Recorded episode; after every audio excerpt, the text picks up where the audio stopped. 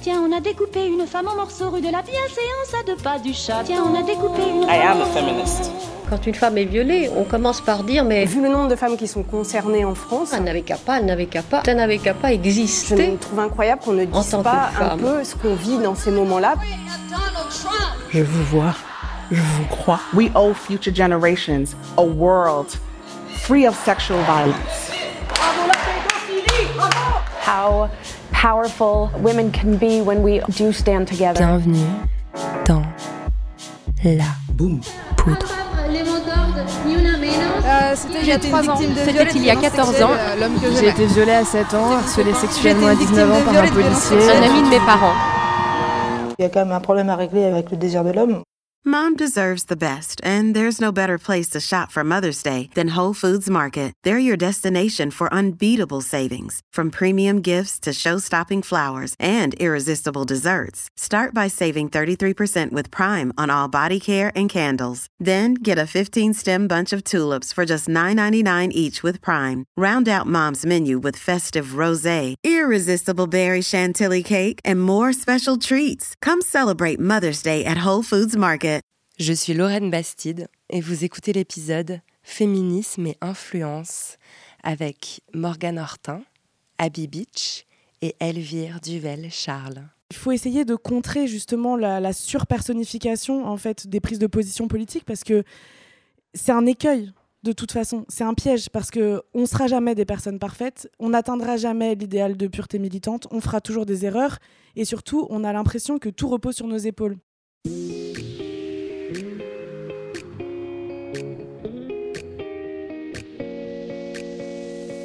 Il va falloir qu'on s'habitue, je crois, à ce que le monde secoue très fort tout le temps.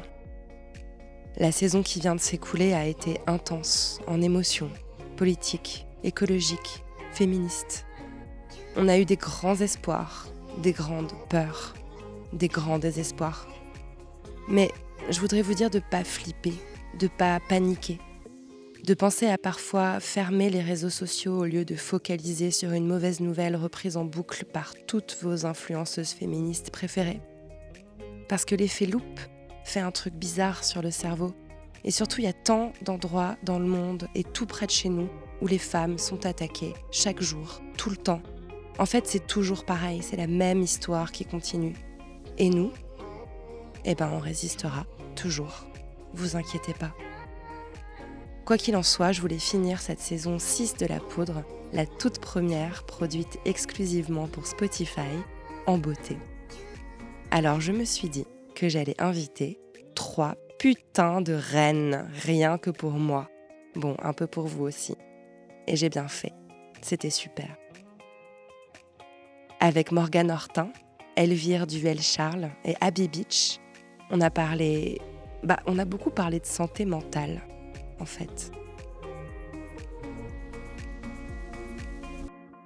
Bonsoir le pavillon des canaux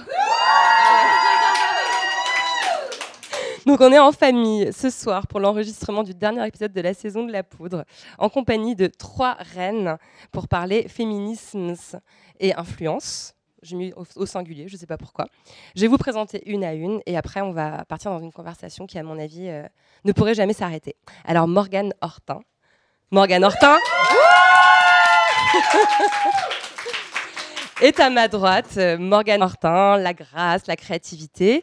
Toi, tu es à l'origine d'un format qui a été beaucoup copié-collé euh, depuis que tu l'as lancé. Ça s'appelait Amour solitaire. Ça s'appelle toujours Amour solitaire. Tu l'as lancé en 2017, je crois. Pas loin d'un million d'abonnés. Euh, c'était, euh, ce sont des captures écran de textos d'amour qui sont nés de ta passion pour la correspondance amoureuse. tu es depuis euh, devenue une plume, toi-même, une voix. Si vous n'avez pas encore écouté Radio Morgane sur Instagram, vous n'avez en fait rien écouté. Euh, ton livre Le Secret, il, est sorti il y a un peu plus d'un an aux éditions Albin Michel. Il est né du lien incroyable que tu as tissé avec ta communauté. Il est né des secrets que tu as recueillis auprès de ta communauté. Et, euh, puis tout récemment, tu as sorti un carnet d'écriture euh, chez Le Duc. C'est trop bien que tu sois là, Morgane. Merci. Merci pour l'invitation. Elvire Duvel-Charles, tu es une autre pionnière, euh, bien avant de nous régaler d'éducation sexuelle avec ta complice euh, Sarah Constantin sur Clit Révolution. Euh, tu as participé au hacking féministe des réseaux sociaux aux côtés de Femen France il y a 10 ans. Pardon, donc tu avais donc 5 ans à l'époque, c'est ça? En 2012. Voilà, c'est ça. Euh, depuis, tu fais encore mieux. Tu as analysé, tu as pensé tout ça. Tu as publié un petit livre passionnant décliné de ton mémoire euh, de master genre, féminisme et réseaux sociaux, euh, aux éditions Hors d'atteinte, qu'on adore. Et on peut aussi te retrouver sur Hotline, qu'on écoute sur Spotify, comme la poudre. On est en famille. Coucou Claire. Claire Azan, qu'on peut applaudir. On applaudit encore Elvire. J'adore. On dirait un repas de famille, quoi. Et enfin, Abby Beach. Tu es artiste, chorégraphe, non-binaire, queer, féministe décoloniale, California Baby. Euh, tu utilises tes réseaux sociaux pour partager tes incroyables performances dansées, ainsi que ton documentaire qui est sorti il y a quelques mois, Décoloniser le dance floor. Et tu y passes des messages politiques sur les luttes queer, mais aussi le racisme systémique et les violences policières. Mais en fait, c'est normal car tu portes haut deux traditions de danse, le voguing et le walking, et tu portes en fait euh, le militantisme à travers le corps en mouvement. Euh, c'est ce qui est à la base de ces deux danses. Ça a un impact dingue. c'est un honneur fou de t'avoir ici. Merci. C'est trop mignon. Merci.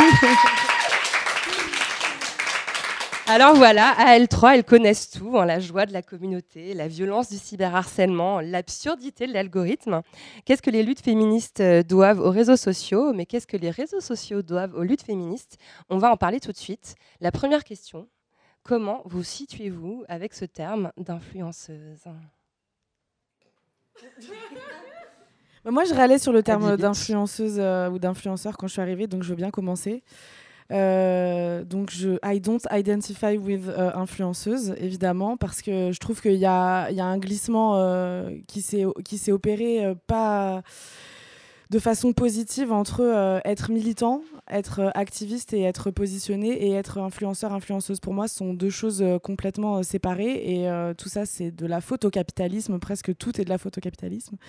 Euh, mais euh, principalement dans, dans, les plateformes euh, qui passent par la visibilisation et par l'incarnation de, de, sujets politiques et de luttes politiques, on a tendance justement à faire ce glissement et à se dire bah, une personne qui prend position, une personne qui milite ou qui est politisée va être de, de l'ordre de l'influence ou de l'influenceur ou de l'influenceuse. Alors que pour moi, influenceur, influenceuse, et that's no shade, c'est pas, c'est pas une critique de jugement moral, enfin vraiment, justement, dans ce monde capitaliste, chacune fait ce qu'elle peut pour euh, get her coins. Mais pour moi, euh, l'influence, c'est vendre du produit euh, et c'est juste une nouvelle forme de marketing qui coûte d'ailleurs beaucoup moins cher au capital mais qui passe par les plateformes de réseaux sociaux pour vendre du produit donc moi je ne vends pas du produit euh, je ne suis pas un téléachat du militantisme queer euh, décolonial féministe euh, radical. je suis une personne militante, activiste, positionnée et je le réclame et l'incarne aussi dans, dans, ma pratique de la danse, dans mes pratiques artistiques, dans mes prises de parole, etc. Mais c'est pas de l'ordre de l'influence. Après, si les personnes qui me suivent se sentent influencés par mon discours et ont toute envie d'un coup de devenir queer, de sortir de l'hétérosexualité, de militer pour euh, plus de prisme décolonial euh, dans la vie, etc. C'est une très bonne chose mais c'est pas un qui vient euh, avant l'autre. Enfin, c'est pas dans ce sens-là, quoi. Donc voilà, moi, ce terme m'agace vraiment profondément en ce qui me concerne, en tout cas. On va revenir sur effectivement euh, les marques, tout ce qui se vend à travers, euh, à travers nos travaux. Elvire, qu'est-ce que tu penses de ce terme, toi, d'influence et d'influenceuse? Moi, c'est un terme qui me qui me pose beaucoup de questions, puisqu'en effet, comme tu le dis, à Bibich, il y a vraiment ce, derrière l'image de l'influenceuse, il y a vraiment cette image de on est là pour vendre des choses dont tu n'as pas besoin. Euh, il y a aussi euh, un, comment dire, un, glissement que les personnes qui créent du contenu eux-mêmes, enfin généralement en fait, les personnes qui ont beaucoup d'abonnés et qui font des partenariats rémunérés n'aiment pas elles-mêmes ce, terme d'influenceuse et se définissent plus souvent comme créatrices ou créateurs de contenu. Euh, et c'est vrai que je trouve que influenceuse, c'est un peu enfin, parler d'influenceuse, peu importe d'ailleurs euh, que ça soit pour des contenus politiques ou des, des contenus euh, lifestyle, je trouve que c'est un peu réduire le travail que c'est de créer des contenus sur, sur Internet à quelque chose de... en fait, tu es là juste pour ça. Or, en fait, c'est pas, c'est pas vrai. C'est, ce que je raconte dans le livre. En fait, on sait très bien que les personnes qui ont des gros comptes sont des personnes qui, en fait, euh, euh, ont d'autres travails à côté. C'est-à-dire, euh, voilà, Morgane, elle écrit, moi, je suis journaliste, je suis réalisatrice. Et le fait d'avoir des grosses communautés, toi, tu es journaliste. Le fait d'avoir des, gros, des grosses communautés, pour moi, c'est, enfin, on n'est pas là pour influencer. On est là pour Enfin, on est là pour influencer quand il s'agit de brûler le patriarcat. Mais ce que je veux dire, c'est que tout, tout, pour moi, tous les c'est rare, il me semble. Hein. Euh, après, peut-être que je suis pas assez dans, les, milieux de l'influence euh, lifestyle, mais pour moi, c'est rare les personnes qui créent du contenu euh, sur les réseaux sociaux dans le but de faire des partenariats rémunérés. Les partenariats rémunérés, ils sont là pour financer le travail qui est fait de création de contenu. Et ça, pour moi, c'est autant valable pour Abby Beach que pour Lena Mafouf. Enfin, en fait, c'est-à-dire qu'en fait, Lena Mafouf, qu'est-ce qu'elle veut faire? Elle veut euh, raconter sa vie, elle veut essayer d'insuffler un peu de positivité dans le monde, etc. Et du coup, je trouve qu'il y a presque une dimension euh, euh, réductrice de ce terme-là, de dire influenceur. Et puis il y a aussi un truc qu'on voit très bien aussi, parce que moi, je pense que vous avez la même chose, de souvent on dit, ouais, Elvire, elle est influenceuse comme si ça gommait en fait. je veux dire, j'ai fait des études, j'ai un métier, c'est pas, c'est pas ce qui me finançait pendant très longtemps il y a aussi un, truc un peu réducteur, euh, presque un peu misogyne de c'est une meuf superficielle qui parle de produits de beauté euh, sur internet, mais euh, c'est pas quelqu'un qui par ailleurs se tape des gardes à vue, se, tu vois, organise des manifs, etc. Et du coup, je pense que ce terme-là, il, il, me dérange pas dans le sens où quand on l'emploie, je vais pas, je vais pas me, me mettre dans une colère monstre, mais je trouve qu'il n'est pas fidèle aux personnes qui sont définies par ce terme-là. Qu'est-ce que tu en penses, toi, Morgane? Euh, un peu la même chose. Euh, je pense que le terme est très, euh, est très mal connoté en fait avec le temps et qu'il il s'est doté d'un aspect très marketing et mercantile. Mais si on revient à ce que veut dire véritablement l'influence, ça me pose pas de problème qu'on me dise que je peux influencer les personnes qui me suivent, étant donné que je suis en accord avec les valeurs que j'ai envie de transmettre. Euh, mais je pense que c'est vraiment un problème de connotation parce qu'il y a tout un business qui s'est développé sur Instagram et qu'aujourd'hui, euh, quand on dit qu'elle est influenceuse, elle n'est que ça, en fait. Et moi, c'est quelque chose que j'ai vécu, par exemple, euh, en tant qu'autrice, quand j'ai écrit mon premier livre eh bien, c'était difficile d'avoir une légitimité parce que j'avais ce statut d'influenceuse qui, en fait, prévalait sur tous les autres et les libraires, ne comprenaient pas. Et ils n'avaient pas envie de me ranger au rayon littérature parce que, enfin, elle est influenceuse. Et je trouve ça euh, super euh, misogyne parce que euh, utilise beaucoup plus ce mot au féminin qu'au masculin et il connote beaucoup plus de manière négative au féminin qu'au masculin. Donc, euh, j'ai un problème avec les connotations de ce terme et avec euh, tout l'aspect marketing et mercantile et de business que ça recouvre. Mais j'aimerais revenir aux racines de ce mot et dire qu'il ne me dérange pas. C'était un peu pour ça que j'ai voulu appeler la table ronde féminisme et influence, parce que je trouve qu'on peut aussi le reclaim. Enfin, effectivement, vous l'avez très bien décrit euh, toutes les trois. Il y a une dérive du mot. Ça me fait penser à blogueuse d'ailleurs. à la base, avoir un blog, c'est avoir un journal intime en ligne, écrire des textes, les publier, des photos, c'est plutôt euh, beau. Et c'est devenu très, très dénigrant. Mais on peut quand même pas nier que quand on est suivi sur les réseaux sociaux par plusieurs dizaines, plusieurs centaines de milliers de personnes, quand on dit quelque chose, ça a un impact. D'où ma question suivante. Dans une période comme celle qu'on a train de vivre. Alors, on pourrait parler des législatives qui se tiennent là en ce moment, on pourrait parler des présidentielles qu'il y a eu avant, mais aussi de toute la crise sanitaire qu'on a vécue depuis deux ans, où on a un rôle important en tant que citoyen, citoyenne.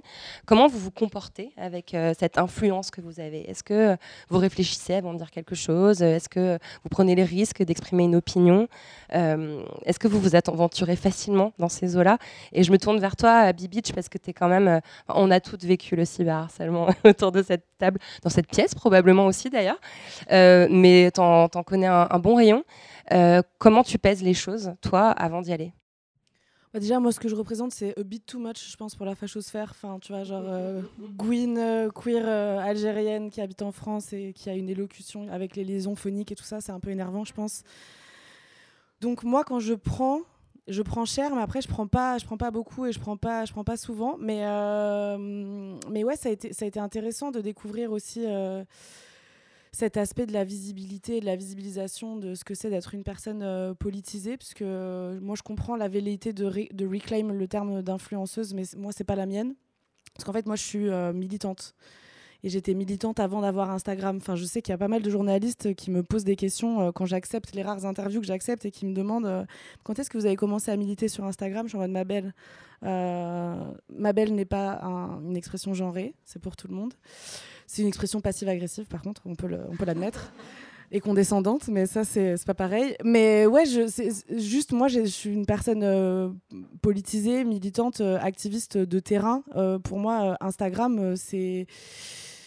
Bon, c'est compliqué la relation à, Instagram, mais ma, ma, la visibilisation de ma politisation sur Instagram, elle est vraiment antérieure à mon, ma formation politique, qui est une formation de terrain l'activisme, ça se fait sur le terrain. Bien sûr, mais tu sais bien que entre, euh, entre aller dans une manif ou euh, participer à une performance ou un squat ou je sais pas quoi, ou mm. euh, anarchiste et poster sur Instagram à cab, il y, y, a une prise de risque en fait différente.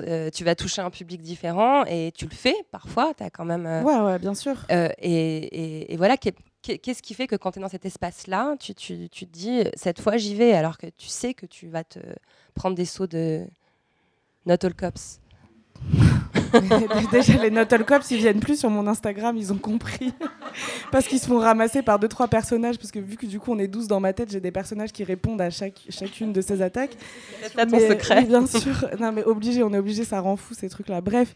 Mais non, mais euh, en fait, pour moi, c'est un plus gros risque et c'est une plus grosse violence pour moi, hein, dans mon parcours de vie, de pas prendre la parole plutôt que de la prendre. Donc, ça, c'est vraiment c'est mon parcours de vie, c'est mes choix de vie. C'est plus, plus violent pour moi, symboliquement, d'être dans le silence que de prendre la parole. Et du coup, euh, comme je prends la parole euh, beaucoup et sur tous les sujets, euh, c'est vrai que c'est une prise de risque, mais à la fois, je pourrais pas, pourrais pas faire sans. Mais cette question de la mise en scène aussi, enfin vraiment du staging de la, de la prise de parole, elle est très importante puisque effectivement quand j'avais 317 followers, bah, tout le monde n'avait rien à foutre de ce que j'avais à dire. Je disais la même chose, mais on s'en battait les couilles. Et maintenant, avec des nombres qui, qui, augmentent et tout, effectivement, mon staging, il est différent. Donc, euh, je fais beaucoup plus attention et je passe beaucoup plus de temps à, phrase everything that I have to say ce qui pour moi est de l'ordre du travail. C'est aussi euh, un autre enjeu dont j'aimerais parler dans, la, réciprocité euh, non voulue pour ma part entre influence et activisme.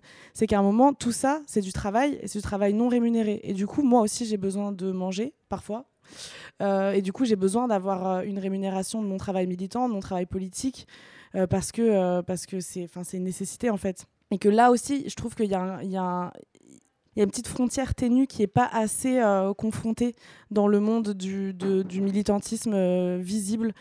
c'est le rapport de classe, le rapport à la thune, le rapport à, à, à ça aussi, c'est une prise de risque. Parce qu'en fait, on parle souvent de la prise de risque de, des FAF et tout ça qui vont nous attaquer, qui vont nous raider et tout ça. Mais en vrai, la fachosphère, déjà, on la connaît bien. Et c'est pas une surprise, en fait, de se faire attaquer par les FAF. C'est-à-dire que, voilà, on sait qu'on va se faire attaquer par la fachosphère et en plus, ils ont rien à dire d'intéressant. Enfin, c'est pas une surprise. L'extrême droite, elle existe en France depuis Taha Bekri. La France, c'est un pays de droite, les frérots. Ça y est, on peut peut-être se mettre d'accord là-dessus et arrêter d'être euh, crypto-choqué que l'extrême droite passe au second tour en France. C'est pas, pas un choc, c'est pas nouveau. Ce qui est nouveau, c'est le harcèlement intracommunautaire, c'est les critiques des personnes qu'on pensait être nos alliés qui vont nous dire non mais attends, euh, euh, je pensais que tu étais anticapitaliste, mais tu fais une collab avec Gucci. Bah tiens, il y a mon PayPal. Si tu veux payer mon loyer de ce mois-ci, tu peux. Puis peut-être que comme ça, je pourrais atteindre ton idéal euh, illusoire de ma pureté militante et politique. Enfin, il y a, voilà, pour moi, c'est horrible ce que je suis en train de dire, mais ma prise de risque, elle est plus là désormais que poster un ACAB parce qu'un ACAB ça va finir sur un t-shirt à H&M c'est sûr. C'est voilà on est dans la capitalisation permanente de nos luttes donc ça va finir comme intersectionnalité à H&M ou Balenciaga. On sait pas si ce sera fast fashion ou high fashion mais ça fait ça fait des années que je le dis c'est sûr que ça va se passer. Moi ma prise de risque désormais elle est dans comment je suis lue dans mes communautés et j'ai plus peur de ça ce qui est mais c'est c'est c'est euh, flippant de ouf. J'ai plus peur de ça que de, de, de, la fachosphère en fait parce que la fachosphère je suis en mode bah oui oui enfin vous m'attaquez moi vous avez attaqué mes parents vous avez attaqué mes ancêtres et vous avez plongé mon grand-père dans la scène donc en fait c'est pas une surprise pour moi. Ce qui est une surprise pour moi c'est comment on va m'attaquer sur sur des choix de vie alors que en fait tu vas pas attaquer un comptable et tu vas pas attaquer tous les gens qui habitent rive gauche et leur dire euh, le capitalisme vraiment c'est pas bien. Par contre tu vas m'attaquer moi. Du coup qu'est-ce que ça dit ça aussi? Tu vois, de nos rapports de proximité, de d'où est-ce qu'elle est la prise de risque. Donc j'ai un peu shifté ta question Ouais, non, mais en fait, évidemment, j'ai 800 questions qui me viennent à l'esprit, mais en fait, j'ai envie de rebondir aussi, euh, et évidemment, je donne la parole ensuite, les filles, mais après, ton, ton documentaire, par exemple, euh, qui est génial, qui est, qui est vraiment sans, sans concession, enfin, c'est un contenu, je pense que si tu avais cherché à le faire produire par une boîte de cinéma ou par une chaîne de télé, ça t'aurait forcément pris genre 12 ans, quoi. Et là, tu as une marque, tu as Adidas qui est derrière. Et, parfois aussi, euh, alors euh, évidemment, il euh, faut monétiser, etc. Mais il y a aussi parfois l'argument genre, bah ouais, mais en fait, désolé, les, marques, elles ont de l'argent, elles ont aussi besoin de contenu créatif. Et parfois, tu vas trouver plus de liberté finalement à travailler avec une marque que dans que dans un journal ou une chaîne de télé il y a énormément de journalistes qui vont finir par bosser, euh, par, faire des pubs, parce que dans, les journaux, enfin, en gros, je veux en venir surtout à l'échec des médias, c'est mon sujet préféré. Euh, c'est quand même hallucinant finalement aussi qu'on se retrouve à produire des contenus de qualité, parce que ce que vous produisez chacune, que ce soit pour vous-même ou pour des marques, c'est des choses qui sont extrêmement créatives, extrêmement engagées, où il y a peu de concessions à ce que je vois. Pourquoi euh, c'est pas dans des chaînes, euh, voilà, sur des chaînes de télé, dans des grands médias. Enfin, Elvire, en tant que journaliste, et puis toi, tu as aussi beaucoup bossé sur la question pour ton bouquin.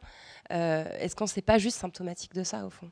Oui, mais en fait, je pense que euh, les réseaux sociaux, c'est un espace qu'on ne voulait pas nous donner. C'est-à-dire, en fait, pourquoi est-ce qu'on s'est toutes et tous retrouvés sur les réseaux sociaux à parler de ces sujets-là?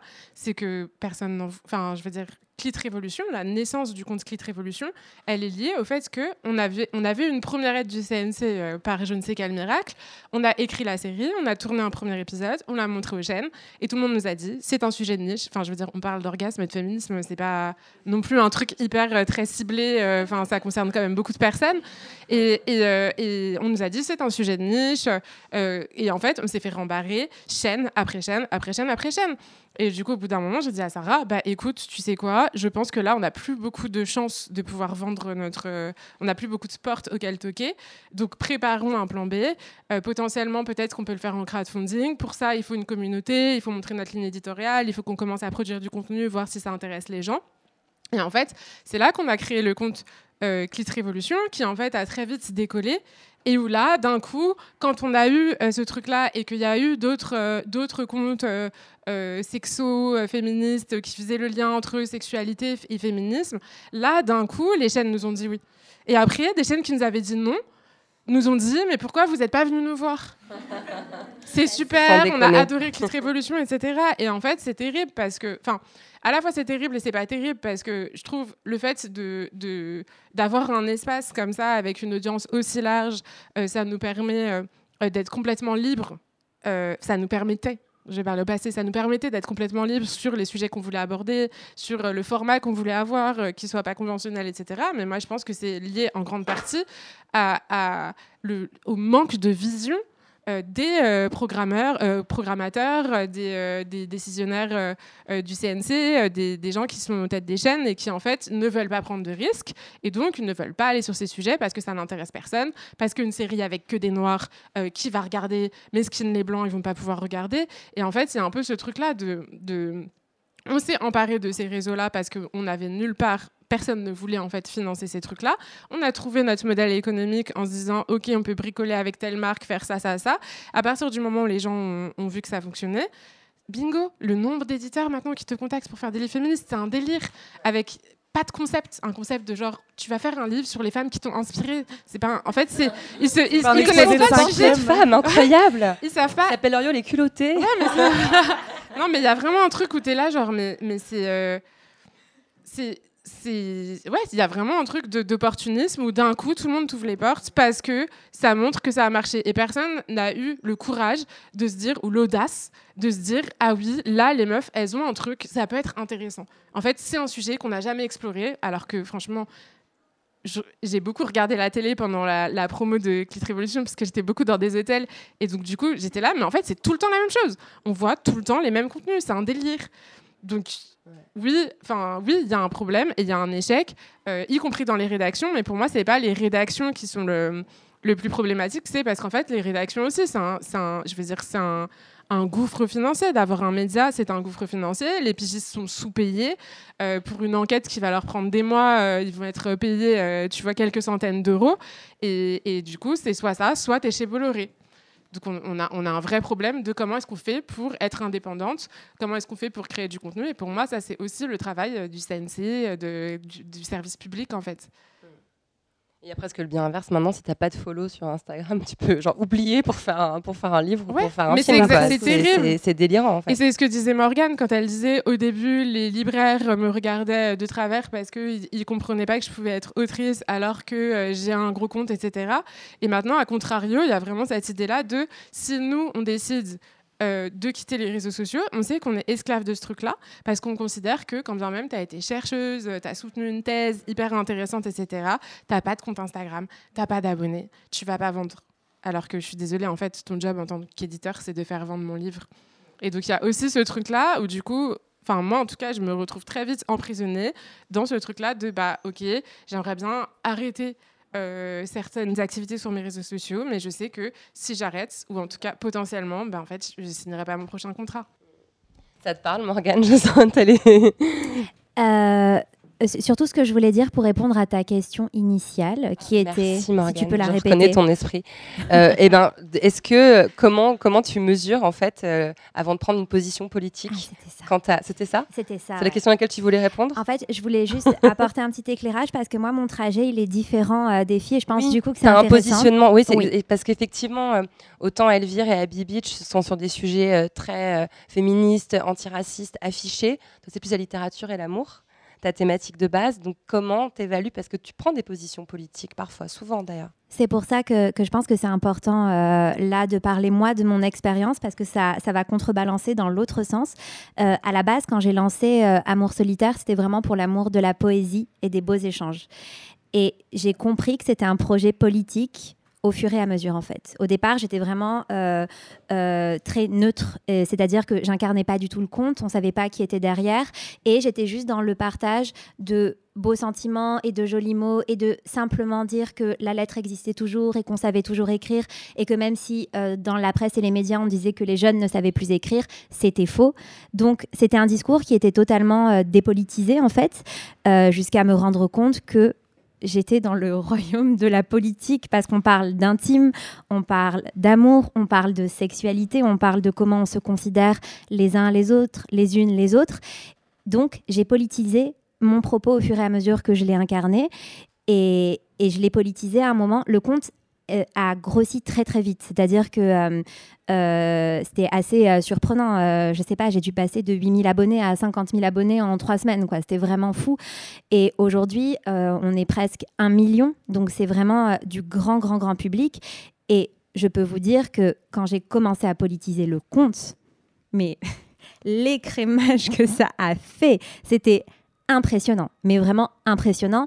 Et moi qui étais dans un truc très consensuel, parce que ça parlait d'amour, ça parlait de poésie, ça parlait de littérature, là, j'ai commencé à voir ce que c'était que de tenir un compte qui était très gros, euh, de prendre euh, position. Donc, qu'est-ce que ça veut dire? Ça veut dire tout vérifier, tout le temps, tout ce que tu publies, la moindre information, la moindre chose que tu repartages en story, tout vérifier tout le temps, toujours rediriger les gens vers des assos, vers des numéros, vers tout ça qui vont pouvoir les aider. Mais c'est un travail de fou parce qu'en fait, tu n'as pas le droit à l'erreur. Il y a 900 000 personnes qui vont lire ce que tu partages et qui vont donner leur avis dessus, qui vont suivre ce que tu dis, qui vont aller dans ce sens-là. Et c'est une responsabilité de malade en fait, vraiment. Et c'est une telle responsabilité que les gens oublient que tu es simplement humaine derrière. Et seule. Et qu'en fait, tu n'es pas euh, un robot qui tient ton téléphone. Donc très vite, tu pratiques l'exercice de la dissociation, où tu te dis, ah, oh, bah, c'est pas pour moi, c'est pour mon robot que j'ai créé pour tenir le compte. Là, quand même, hein. ouais. Mais, euh, mais voilà, mais du coup, moi, c'était intéressant ce parcours aussi de commencer d'un projet très, très littéraire et de me rendre compte qu'il est très politique et donc de prendre un virage euh, à 280, d'incarner, de, de, de, de, défendre des choses, d'aller contre et de, dire aux gens, ben oui, c'est comme ça maintenant, en fait. Tant pis si vous préfériez la version d'avant, il euh, n'y a pas le choix. Après, quand je pense à toi et, à ton compte et à, et à ce que tu incarnes, j'avais aussi l'impression que tu incarnais aussi la, la, beauté que peut être la communauté Instagram. Enfin, on parle énormément de cyberharcèlement, on a parlé de, call-out et je pense que c'est un sujet sur lequel il va falloir qu'on revienne parce qu'il est, à mon avis, euh, central. Euh, mais je trouve ça magnifique comment est né, par exemple, le secret, où tu t'ennuyais dans le train, tu as mis en story racontez-moi un secret, tu t'es retrouvé avec 8000 doses de famille brûlantissimes que ta, que ta communauté avait partagé avec toi. Et, et, je trouve que, que tu incarnes aussi vraiment bien ce truc de bienveillance. Enfin, quand, quand, tu es sur ton, sur ton lit euh, en satin rose, euh, en train de nous lire euh, les lettres d'Alfred de Musset, mais en fait, on sent mieux et je pense que les gens ils sont hyper reconnaissants. Et, et est-ce que, est-ce qu'en retour, en fait, ça t'apporte toi Est-ce que c'est un amour en fait réel qui te remplit, qui te fait grandir De ouf. Vraiment. Et c'est très très honnête quand je dis ça. C'est assez fou parce que dès le départ sur Amour solitaire, je savais que vu les thèmes dont je parlais et vu le partage d'intimité que ça demandait, il était essentiel que ce soit extrêmement bienveillant, extrêmement doux et de vraiment veiller dans les commentaires à maintenir un non-jugement et, euh, pas de colère et pas d'agressivité parce que quand même je partage des textes très intimes d'autres personnes donc elles se mettent à nu et très vite euh, toutes ces valeurs ont été bien diffusé dans la communauté. Il y a eu quelques rappels à l'ordre.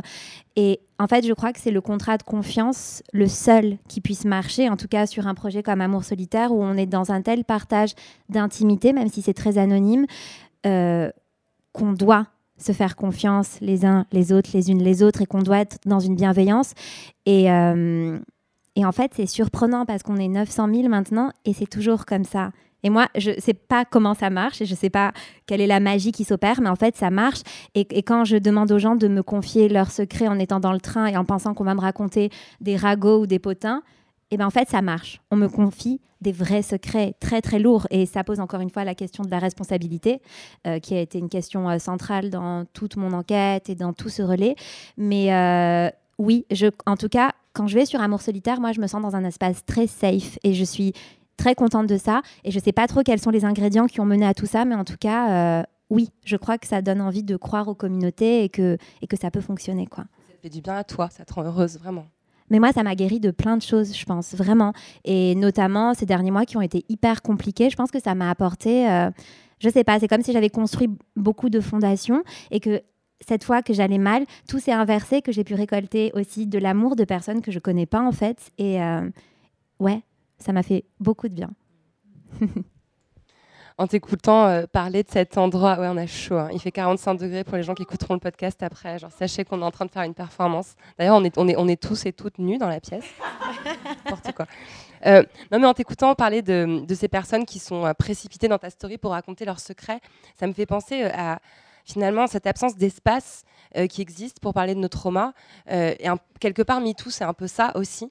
Euh, si d'un seul coup, il y a autant de personnes qui sont mises à raconter leurs expériences euh, de viol, d'agression sexuelle sur les réseaux sociaux, c'est qu'il n'y avait pas d'autre espace en fait pour le faire. Et est-ce que euh, on s'est pas retrouvé aussi avec une responsabilité beaucoup trop grande Enfin, voilà, tu parlais des numéros d'association. J'imagine que vous êtes concerné aussi à Bibi Elvire par des personnes qui vont arriver dans vos DM en vous racontant des histoires abominables et vous n'êtes pas ni psy ni avocate. comment, comment on gère tout ça quoi? En fait, euh, oui, c'est-à-dire euh, ça, représente une grande euh, partie des DM que je reçois moi sur Kiss Révolution, des, récits de. Et ce qui peut être perturbant, c'est que parfois, ça m'est arrivé plusieurs fois de recevoir des récits de d'abonnés qui venaient de vivre des violences extrêmes. Et, et dont j'étais la première personne en fait à qui elle parlait. Et en même temps, j'ai l'impression aussi que euh, ça permet de, je sais pas comment dire, en fait j'ai l'impression que ça permet aussi d'atteindre un autre public qui va pas forcément aller demander de l'aide au 3919 par exemple, qui est le numéro d'écoute euh, pour les, les, femmes victimes de, de violences, et où, enfin moi quand j'étais petite, je me souviens très bien des affiches dans le métro euh, de, je sais pas quel numéro vert euh, qui existait pour, pour les femmes qu'on appelait les femmes battues à l'époque, et où tu vois, elles avaient un bleu, elles étaient recroquevillées dans une. Il y avait une représentation en fait qui est pas du tout fidèle à la plupart des personnes qui vivent des violences euh, sont pas en fait au stade d'être recroquevillées avec des marques au visage, etc. Et du coup, ça faisait aussi qu'on avait l'impression, quand on vivait des violences, qu'on ne vivait pas des violences. C'est-à-dire en fait, c'est pas toi la personne qui vit des violences. Or, si tu creuses un petit peu et si tu discutes avec n'importe quelle femme, généralement, il y a un moment où elle a vécu des violences. Euh, et, et, je pense qu'en fait, euh, moi, j'arrive assez bien à gérer euh, euh, ces situations-là parce que j'ai eu la chance d'être formée par En Avant Toutes, qui est l'association qui a le chat comment on et qui, comme on avait fait, enfin j'avais fait la campagne avec elle d'appel aux dons, avait eu la délicatesse de former toutes les personnes en disant maintenant que vous avez fait cette campagne, potentiellement vous allez avoir plus de témoignages.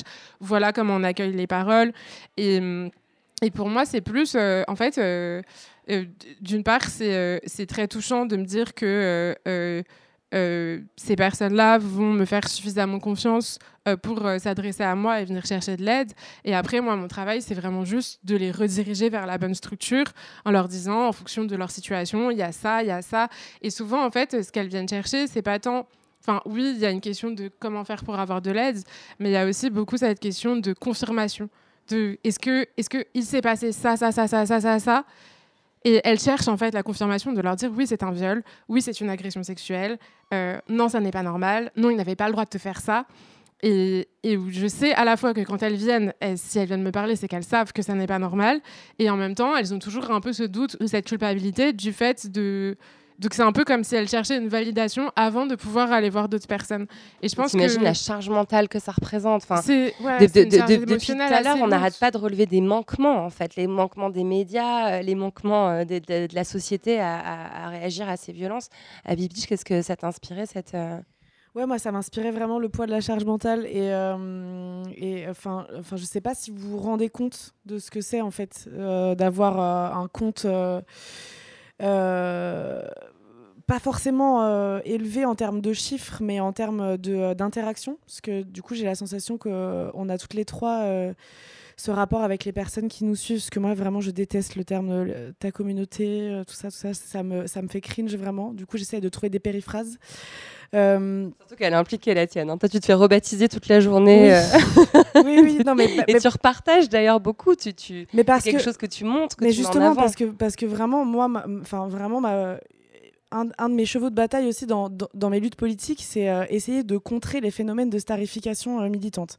Donc ça peut paraître très contradictoire de ma part de le dire, étant donné que je reçois des DM à Bibich président tous les trois jours mais, j'estime aussi que voilà, on est toutes euh, des personnes, on est toutes des personnes déjà, period, et que ensuite chacune a sa pierre à l'édifice à, à, ramener en fait, et que et qu'il faut essayer de contrer justement la, surpersonnification en fait de, des prises de position politiques parce que c'est un écueil de toute façon. C'est un piège parce que on sera jamais des personnes parfaites, on n'atteindra jamais l'idéal de pureté militante, on fera toujours des erreurs et surtout, on a l'impression que tout repose sur nos épaules et que du coup, cette charge mentale là, on peut pas s'en départir. Une fois qu'elle a été posée sur nos épaules, on peut pas s'en départir. C'est très difficile de, dire quand on reçoit, parce que moi ça m'arrive, ben moi c'est plutôt du coup euh, le prisme de la race.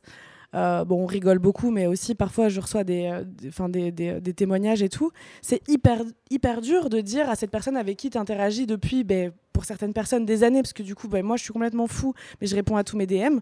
Encore une fois, parce que j'estime que je suis pas Jésus et que j'ai je vois pas pourquoi, euh, si quelqu'un me dit bah, quelque chose, je lui répondrai pas. Bon, peut-être qu'un jour je changerai, mais en tout cas, là, j'en suis là. Bah, ce serait hyper dur pour moi de dire bah de, laisser en vue, de pas répondre, de pas m'investir et tout, parce qu'en plus je suis une personne super investie, mais effectivement, enfin, des fois mon cercle proche est en mode, mais ma belle, du coup, je le replace, parce que je me le prends aussi, maintenant que je l'ai appris à tout le monde ma belle. Euh, Reste avec nous. Ouais, calme-toi en fait. Genre, c'est voilà ce truc de recevoir de l'amour, certes, mais à la fois, moi, vraiment, j'essaye de compartimentaliser et de me dire que ces gens-là ne sont pas les personnes qui existent dans ma vie réelle et que cet, cet investissement, parce que là, on parle, c'est on est, enfin, c'est plus des heures, c'est plus comptabilisable en heures. On est sur des, je pense, des mois, voire des années de répondre à des inconnus par message. Enfin, c'est quand même un truc de ouf. Tout ça pour 0 euros parce qu'on est rémunéré par personne pour faire tout ça, qui a un travail quand même. t'échappent, euh, les contenus que tu, que, tu, que tu postes, ils appartiennent à, Facebook euh, Pardon, à Meta. Je, te remercie de me le rappeler. Excuse-moi, hein, je me dis pas pour te déprimer, mais. non, mais voilà, et tout, tout ça dans, dans, un, dans un espèce de truc euh, où on est frontline generation de, de, de, cette, de cette surexposition aux réseaux sociaux et qu'il n'y a pas grand monde qui s'inquiète de notre santé mentale, alors que, en fait, frère, c'est beaucoup tout ça. C'est beaucoup de recevoir euh, tout le temps des messages, c'est beaucoup d'être sursollicité, c'est beaucoup d'être reconnu dans la rue. C'est bizarre, il n'y a pas de formation au préalable de être une star, c'est ça, c'est chelou. Euh, enfin, une star de quoi en plus? Enfin, tu vois, c'est. Euh, il y, a encore une fois, voilà, j'arrive avec beaucoup de questions, pas beaucoup de réponses, parce que c'est des choses qui me traversent énormément nécessairement, mais voilà, notre génération là, de, surexposition et de surpersonnification de, de discours, euh, de positionnement et tout, en termes de, charge mentale, c'est, euh, on rigole sur la dissociation et tout, mais moi, parfois, je dois vraiment me rattraper, moi, avec mon prénom civil, et me dire, ok, Abby Beach, euh, c'est ça, et, cette personne va faire ça à des moments, puis va stage ses, ses, stories ou ses social media et tout ça, mais tu es aussi une personne là, tu, tu, peux aussi te retrouver, te recentrer et tout. Donc c'est à la fois très collectif, ces, ces, histoires de communauté, de DM, de messages, de témoignages, nanana, et à la fois très euh, solitaire en fait. Et ça, Dévorant. Ouais, Après, ça crée vraiment de la solitude existentielle. Tu Alors qu'on est aussi un personnage. Il y a peut-être aussi quelque ça qui est intéressant dans ton cas particulier, c'est que. J'en ai plusieurs. Ouais. Mais, mais tu as aussi, euh, ouais, as, as, aussi des contenus qui sont très visuels. Enfin, c'est. Mm c'est souvent des, des, photos de toi. Donc, effectivement, euh, j'imagine que tu dois. C'est incarné, quoi. Mais alors, en t'écoutant, euh, il y avait un sujet que je ne comptais pas forcément aborder parce que. Mais en fait, je pense qu'il est assez tabou euh, et qu'il est important c'est l'addiction. C'est-à-dire que quand, quand je t'entends me décrire comme tes proches sont là, genre, hé, reviens parmi nous et tout, bon, moi, je, je me vois, je pense que potentiellement, cette pièce, on s'est tous vus. Euh, et euh, il a été prouvé que, que l'afflux de ces petits cœurs en bas de nos photos, ça fait des petits, des petits afflux de dopamine. Et, on kiffe de ouf. Euh, oh là là, huit nouveaux messages dans la boîte mail. Oh, j'ai été ton qui pointe et tout. Et c'est vraiment quelque chose qui, qui, qui produit vraiment du du bonheur fulgurant, instantané et, et, mauvais pour la santé, comme les clopes et le reste. Est-ce que cette addiction-là, vous la reconnaissez? Euh, est-ce que vous pourriez euh, nous révéler le nombre d'heures que vous passez sur les écrans? Non, on va pas aller aussi loin que ça quand même. Mais euh, comment on la gère? Comment, comment, vous, comment vous gérez? Peut-être que je restais avec toi, à Beach, puisque tu étais bah, lancée. à l'inverse de la dopamine, du coup, le corollaire immédiat, c'est que ça crée de l'angoisse. C'est que c'est que s'il y a dopamine, c'est qu'il y a angoisse de l'autre côté. Et alors ça c'est un truc incroyable, c'est que donc il y a mes équipes de travail qui sont dans la salle, donc elles le savent très bien, que à chaque fois que je dois poster quelque chose sur euh, mon Instagram, il y a un branle-bas de combat. Non, mais c'est affreux, là, je vous livre des trucs hyper intimes. Mais genre, euh, je suis en mode, oh, putain, tout. Euh, genre, il faut que je respire, ça m'angoisse. Genre, la veille, je suis angoissée parce que je sais que ça, c'est un jour de poste, parce que j'ai des jours de poste. Enfin, bon, voilà, c'est l'heure et si ça va fonctionner. Qu'est-ce que ça veut dire, ça va fonctionner?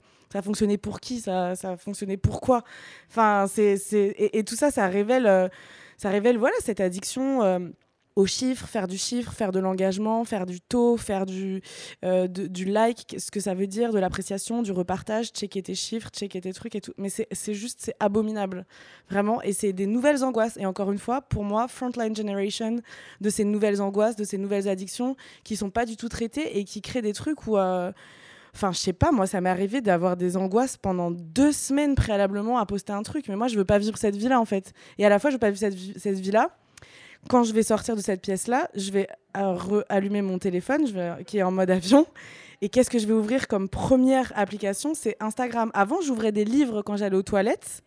Maintenant, j'ouvre Instagram. Et voilà, je, le dis parce que c'est la réalité, mais ça me fait chier et je n'ai pas de porte de sortie, comme on disait tout à l'heure. J'ai vraiment une love-hate relationship à Instagram, de la même façon que j'ai une love-hate relationship à la sociologie, par exemple, à plein de choses que je déteste, mais dont je ne peux pas me passer. Donc, c'est des plateformes. Euh, euh, je suis constamment en train de me demander s'il n'y aurait pas une meilleure plateforme qui pourrait euh, convey what I do. J'ai écrit à Elvire il y a quelques jours en disant Ouais, fais-moi un tuto sur comment ça fonctionne Patreon. Parce qu'en fait, j'ai 74 ans, donc je comprends pas les réseaux sociaux. J'ai essayé d'aller sur TikTok, j'ai rien compris. Franchement, c'était un scandale ce qui s'est passé. Ne cherchez pas mon TikTok, s'il vous plaît.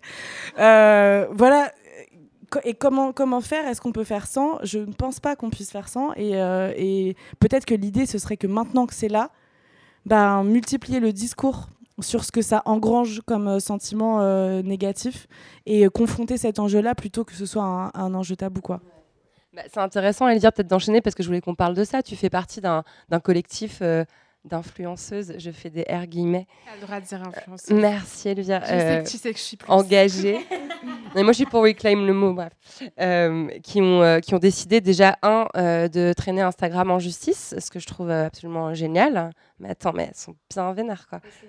Oh, pardon, excuse-moi. Je recommence. Abby Beach et Elvire.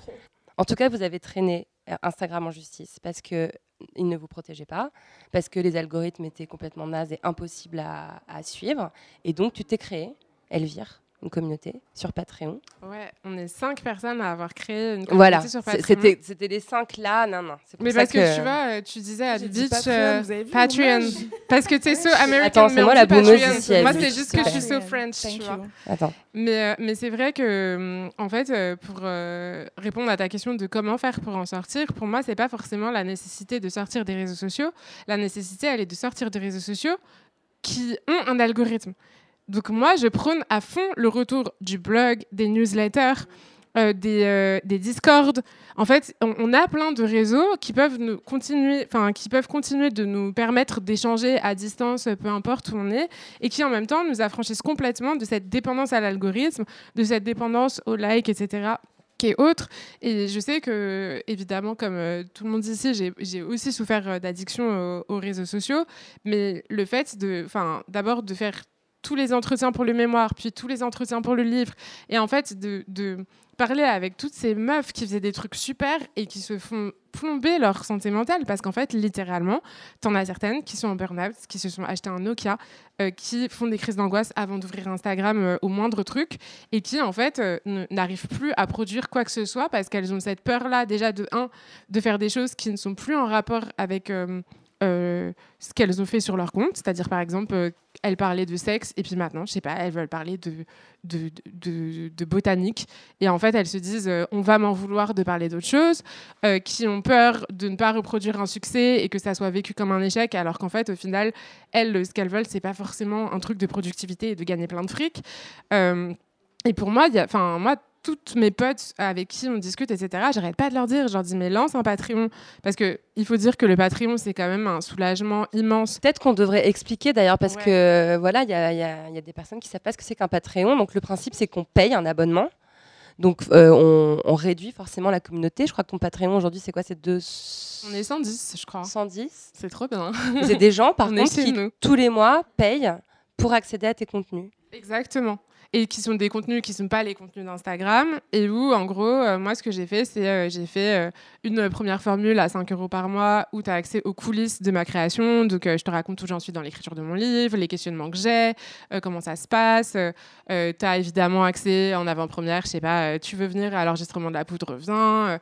Il y a une relation privilégiée plus on fait des sorties c'est-à-dire, je suis là, venez, on va au cinéma faire un film. Ce que je peux pas faire avec 120 000 abonnés, tu vois, mais avec une centaine d'abonnés entre les personnes qui ne sont pas à Paris, les personnes. Et puis, il y a aussi. Enfin, moi, ce que j'essaye de faire, c'est de consolider cette communauté-là hors ligne et de dire, par exemple, là, j'avais ma promo de livre et de dire, OK, les personnes qui n'êtes pas à Paris, dites-moi où vous êtes, c'est quoi votre librairie préférée? On organise de la tournée en fonction de où vous êtes et comme ça, on fait des apéros, on échange et on a des vrais échanges qui, en fait, euh, moi, me m'épanouissent beaucoup plus aussi parce qu'il y a aussi un truc de verticalité sur Instagram où tu produis, tu produis, tu produis, tu produis et au final, tu as peu de retours, sauf des gens qui disent ouais, c'est cool ou non, c'est pas cool, ou qui témoignent, mais il n'y a pas en fait ces échanges de réflexion qu'on peut avoir en étant dans un cercle plus petit euh, et qui sont en fait plus enrichissants.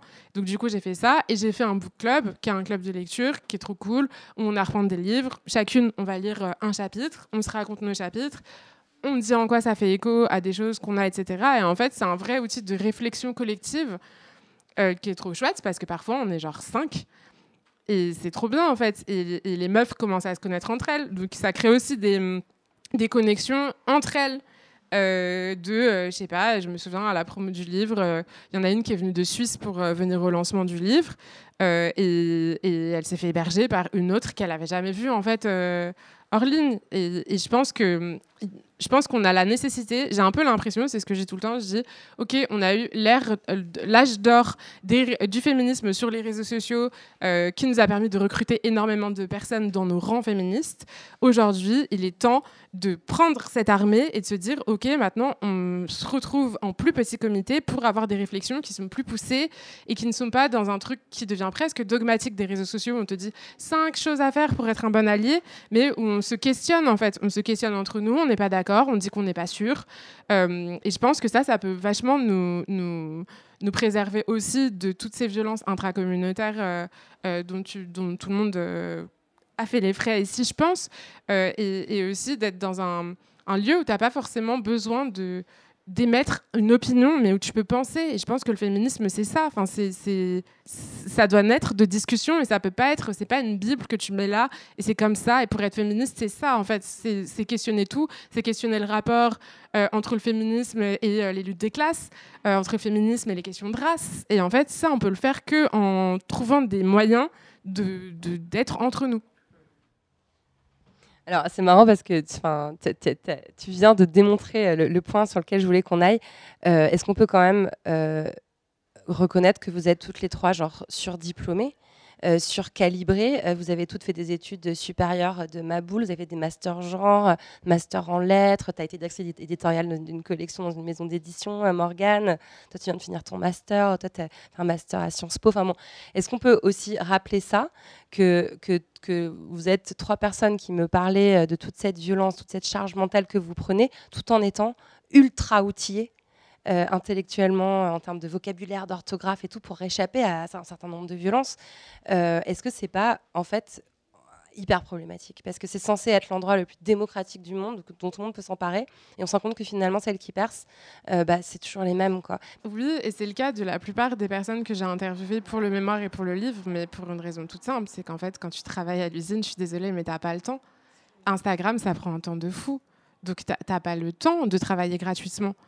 Euh, et c'est pour ça d'ailleurs que je pense qu'on on voit peu euh, des personnes qui vont porter les questions de lutte des classes et qui en fait viennent de milieux euh, populaires, mais parce qu'en fait c'est un luxe d'avoir d'avoir ce temps-là. Je pense qu'il y a, enfin. moi c'est exactement ce que j'allais dire, c'est que c'est que en fait dans, dans, toute cette lutte là de déconstruction et de et de blabla euh, intellectuel et intellectualisant, on est quand même dans de l'entre-soi euh, et que, euh, que c'est un, un entre-soi qui est quand même assez privilégié parce que pour déconstruire, il faut avoir le temps et l'espace mental et ça, c'est de l'ordre du privilège.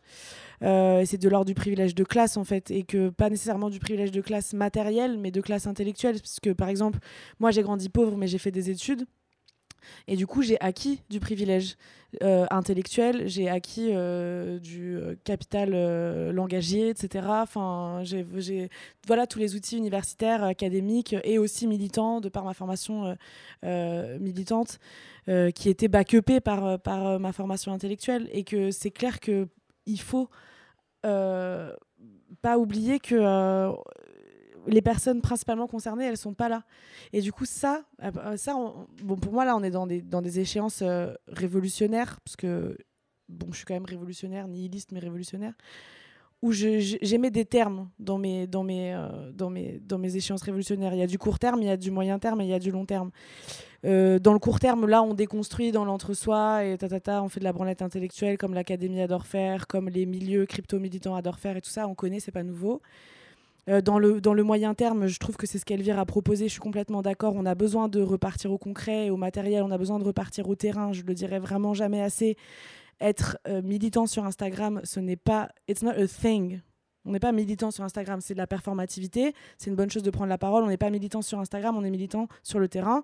Donc redescendre au terrain, ça c'est une très bonne chose. Et pour moi, mon échéance bah, idéalisée de, de, long terme, ce serait euh, que les personnes principalement concernées par toute notre, notre blabla intellectuel euh, soit avec nous, qu'on soit avec elle, et que ce soit pas une condescendance de personnes qui avons déjà tout déconstruit en leur disant je vais t'apprendre ce que c'est la lutte des classes, toi qui n'as pas à manger parce que ça va être insupportable. C'est comme ce, truc des, euh, des totos, euh, des anarcho-autonomes euh, en 2005 qui ont projeté leur lecture révolutionnaire sur les émeutes des banlieues, ce qui s'est appelé les émeutes de banlieue, qui était en mode waouh! et tout, en termes de classe, de lutte, de race, c'est vraiment et tout. Frérot, ils avaient faim, ils en ont marre des contrôles de police.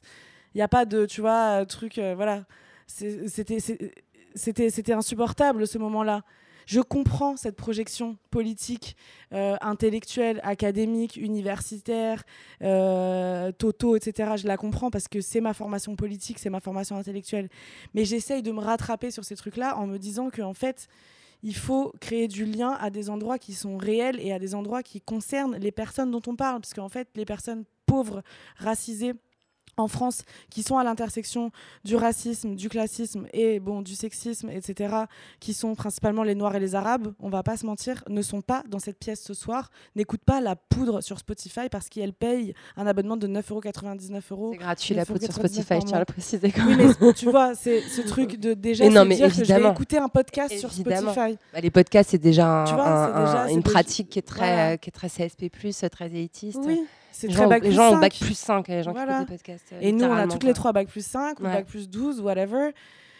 Et encore une fois, on, a, on émet du discours. Euh, et je pense que c'est aussi quelque chose qui, qui, va avoir aussi un effet sur ces contenus qui sont produits, parce qu'il y a aussi beaucoup des injonctions à euh, enfin, je sais pas, euh, employer les bons mots, euh, ne pas se tromper, euh, attention de l'expression que tu as employée. là, c'est potentiellement, tu fais référence à tel bouquin qui est hyper pas OK parce que la meuf est terre, t'es pas au courant. Enfin, les fautes d'orthographe aussi. Les fautes d'orthographe, évidemment. Enfin, il y a cette espèce aussi de, de, de, prérequis de, tout savoir, de tout comprendre, d'être qu'entre personnes très.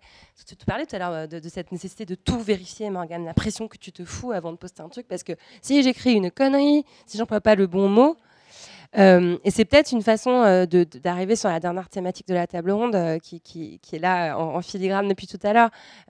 donc la violence intracommunautaire, je pense que c'est ce qui ressort beaucoup de ton bouquin. D'ailleurs, Elvire, c'est ce qui fait le plus souffrir. je crois que, comme tu l'as bien dit à Bibitch, se prendre les faf, on est plus ou moins OK, mais se prendre les copines et les copains, ça fait mal aux dents. je ne sais pas pourquoi j'ai dit aux dents, mais aux dents. Euh, alors, je voulais vous demander peut-être, euh, pour pas qu'on soit sur un truc euh, de rumination du négatif, chacune peut-être une piste, une suggestion, quelque chose qui pourrait être appliqué pour, que, pour aller de l'avant et essayer de au moins plus en souffrir, voir que ça arrive plus. Moi, j'en ai plein. Ah, let's go. Ça, vous va que je continue? Vas-y, on applaudit. J'adore. Ça fait longtemps qu'on n'a pas eu un applaudissement. J'en ai vraiment plein parce que j'ai eu beaucoup de temps d'y réfléchir avec toutes les jolies choses qui sont dites sur moi, euh, qui sont de l'ordre de, la diffamation. Euh, alors, ne pas se tromper d'ennemi. C'est-à-dire que toute cette énergie qu'on met dans le call-out intracommunautaire, pourquoi on ne la mettrait pas à, à call-out les FAF ou la rive gauche.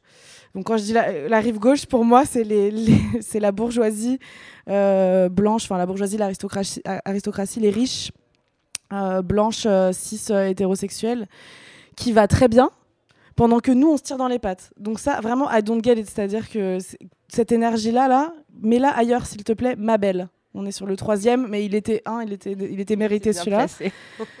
Euh, donc, ne pas se tromper d'ennemis, ne pas oublier que nous ne sommes pas les ennemis des unes des autres et que nous pouvons faire des erreurs, c'est-à-dire que personne n'est né Monique Wittig de la déconstruction, euh, que personne n'est né Jésus de la déconstruction, qu'on s'est toutes déconstruit. Ça, c'est la censure, j'ai l'habitude c'est une batucada pour te célébrer. quoi. Ce que tu es en train de dire, c'est ouf. non, mais que personne, voilà, personne n'est né déconstruit, qu'en fait, on a toutes fait des erreurs et que, et que c'est normal. L'idée, c'est que quand elles nous sont verbalisées, on les accepte et qu'on réagisse pas comme un connard en mode euh, euh, non, je ne suis pas raciste. Si tu es raciste, tout le monde est raciste. J'allais dire ma belle, mais je crois que ça y est, j'ai épuisé mon quota. Donc, ne pas se tromper d'ennemis, euh, accepter de, de, faire des erreurs et qu'elles nous soient verbalisées. Et et arrêter de dire à cab si on se comporte comme des keufs en fait les unes avec les autres. Ça n'a aucun intérêt. Il y a des outils qui existent, qui sont mis en place par les personnes queer racisées depuis des décennies, parce qu'en fait les personnes queer racisées, No Shade, ont fait tout pour le monde, vraiment. Euh, ça s'appelle la justice transformatrice. Et c'est une possibilité en fait de gérer les doses, qui sont souvent des doses d'intimité d'ailleurs. Et c'est bien sûr que l'intime est politique. Enfin, on aurait pu. J'aurais adoré qu'on continue ce cercle euh, conversationnel parce que, euh, enfin, vraiment euh, de retourner à ça, parce qu'à chaque fois c'est de l'intime. Enfin, très souvent c'est de l'intime qui est politisé. Et, euh, et c'est horrible parce que ça, du coup, ça te fait dire putain, mais non, en fait, ça, c'était pas politique, tu peux pas politiser ça. Alors qu'en fait, on a passé des décennies à dire l'intime est politique.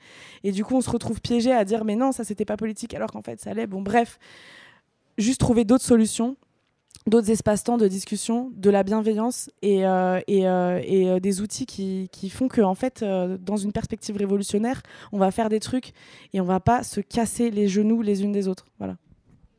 Amen.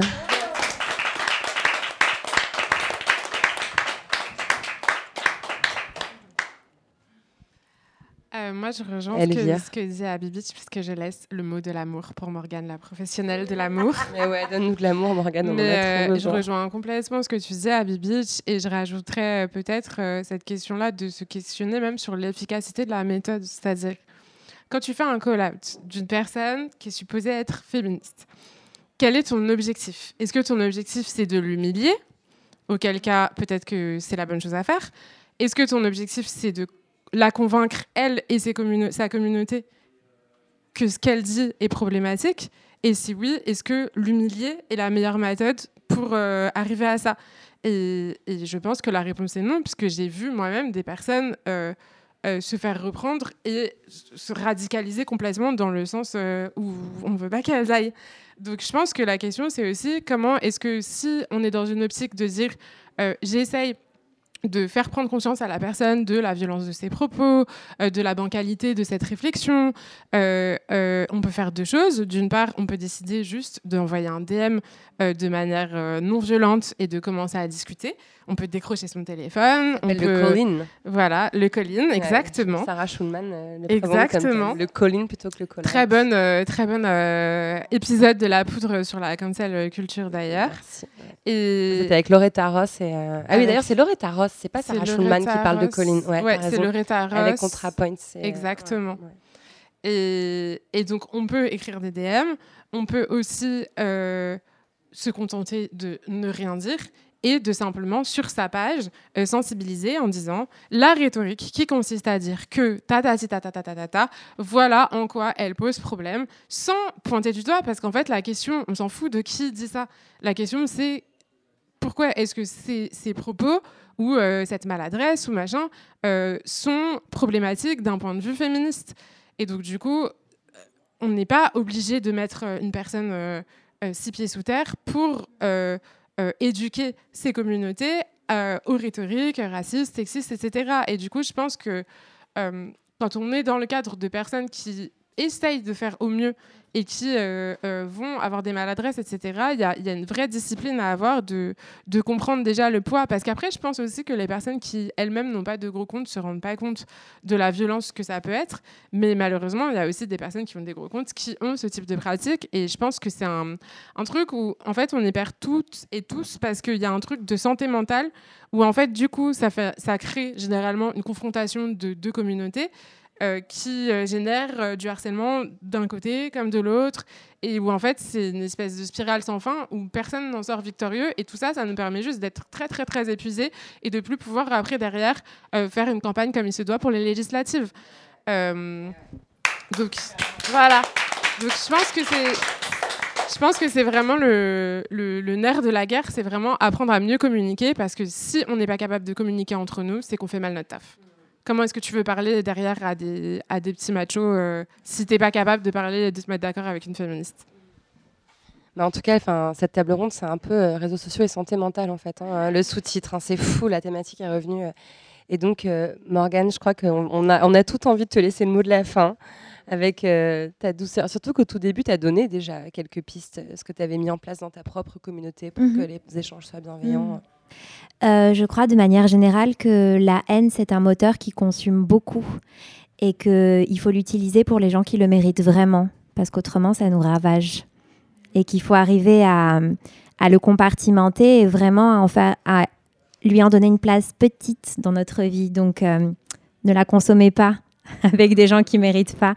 Et, euh, et je crois aussi qu'il faut se rappeler de l'impermanence des choses et des pensées, des réflexions.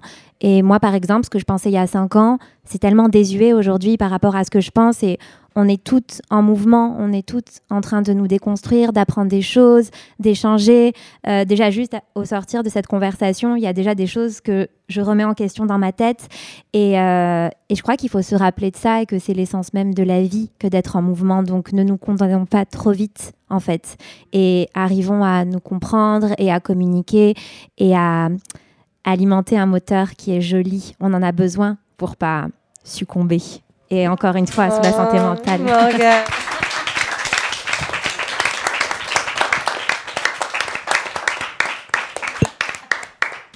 Au pays des Je suis tellement bisounours. fan, j'ai les yeux qui brillent, je la regarde, je suis genre là. Ah, elle est si belle en plus. Bon, Euh, vu qu'on est en train de chauffer, qu'on a tous envie de boire du rosé avec des glaçons, on va faire le dernier petit tour de table euh, rituel. Ça évoque quoi? Pour vous La poudre. Qui se lance Happy Peach. Toujours, hein Bon. Bah, c'est parce que c'était la. Je, reste avec je Morgane. face à toi, c'est pour ça. T'as besoin de réfléchir Non, non, pas du tout. Tu crois que j'ai pas réfléchi Bah, en- je sais en- bien en que tu l'as préparé. alors. Et du coup, j'ai pas réussi à décider euh, quelle poudre j'allais choisir, évidemment. Tous ces personnages à l'intérieur qui ont tous un avis différent. Oui, ouais, c'est ça. Puis je suis ascendant cancer, donc c'est compliqué pour moi de faire des choix. Il fallait que je fasse une petite astrodisquette, j'étais obligée, je l'avais pas fait encore. Voilà. J'ai, vraiment pas réussi à me décider, donc je sais pas laquelle, euh, laquelle des réflexions je vais vous livrer, mais je vais partir sur le positif et, euh, et le nivellement par le haut. Et euh, pour moi, la poudre, c'est une traînée de choses que on laisse derrière soi en espérant que ça prenne. C'est planter des graines et avoir envie de les voir germer. Et c'est euh, créer des continuités, des linéarités avec euh, celles qui sont derrière, mais celles aussi qui sont devant. Et euh, c'est euh, suivre ensemble voilà, ces, ces traînées de poudre qui un jour exploseront parce que vous avez compris, objectif révolutionnaire. J'adore, merci.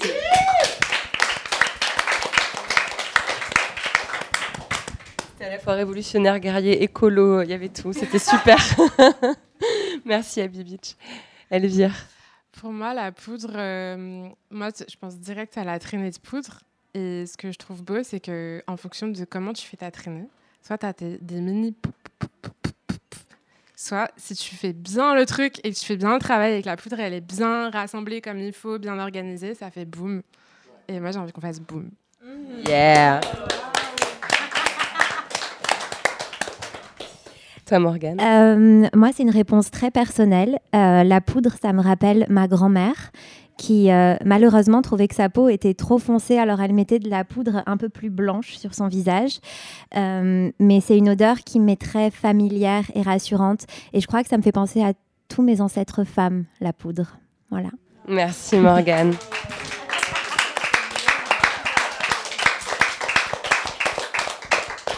Je vous confirme, c'est un secret, mais la poudre, c'est une traînée. J'adore. Bah ouais. Bon, merci à tous et toutes d'être venus ce soir. Euh, C'était super. On était quand même dans 9 mètres carrés à 30. Et euh, si c'est pas de l'amour, je sais pas ce que c'est. Euh, merci infiniment. Merci au Pavillon des Canaux. Merci, Lorraine. Marius. Merci tout le monde. Merci beaucoup. Merci.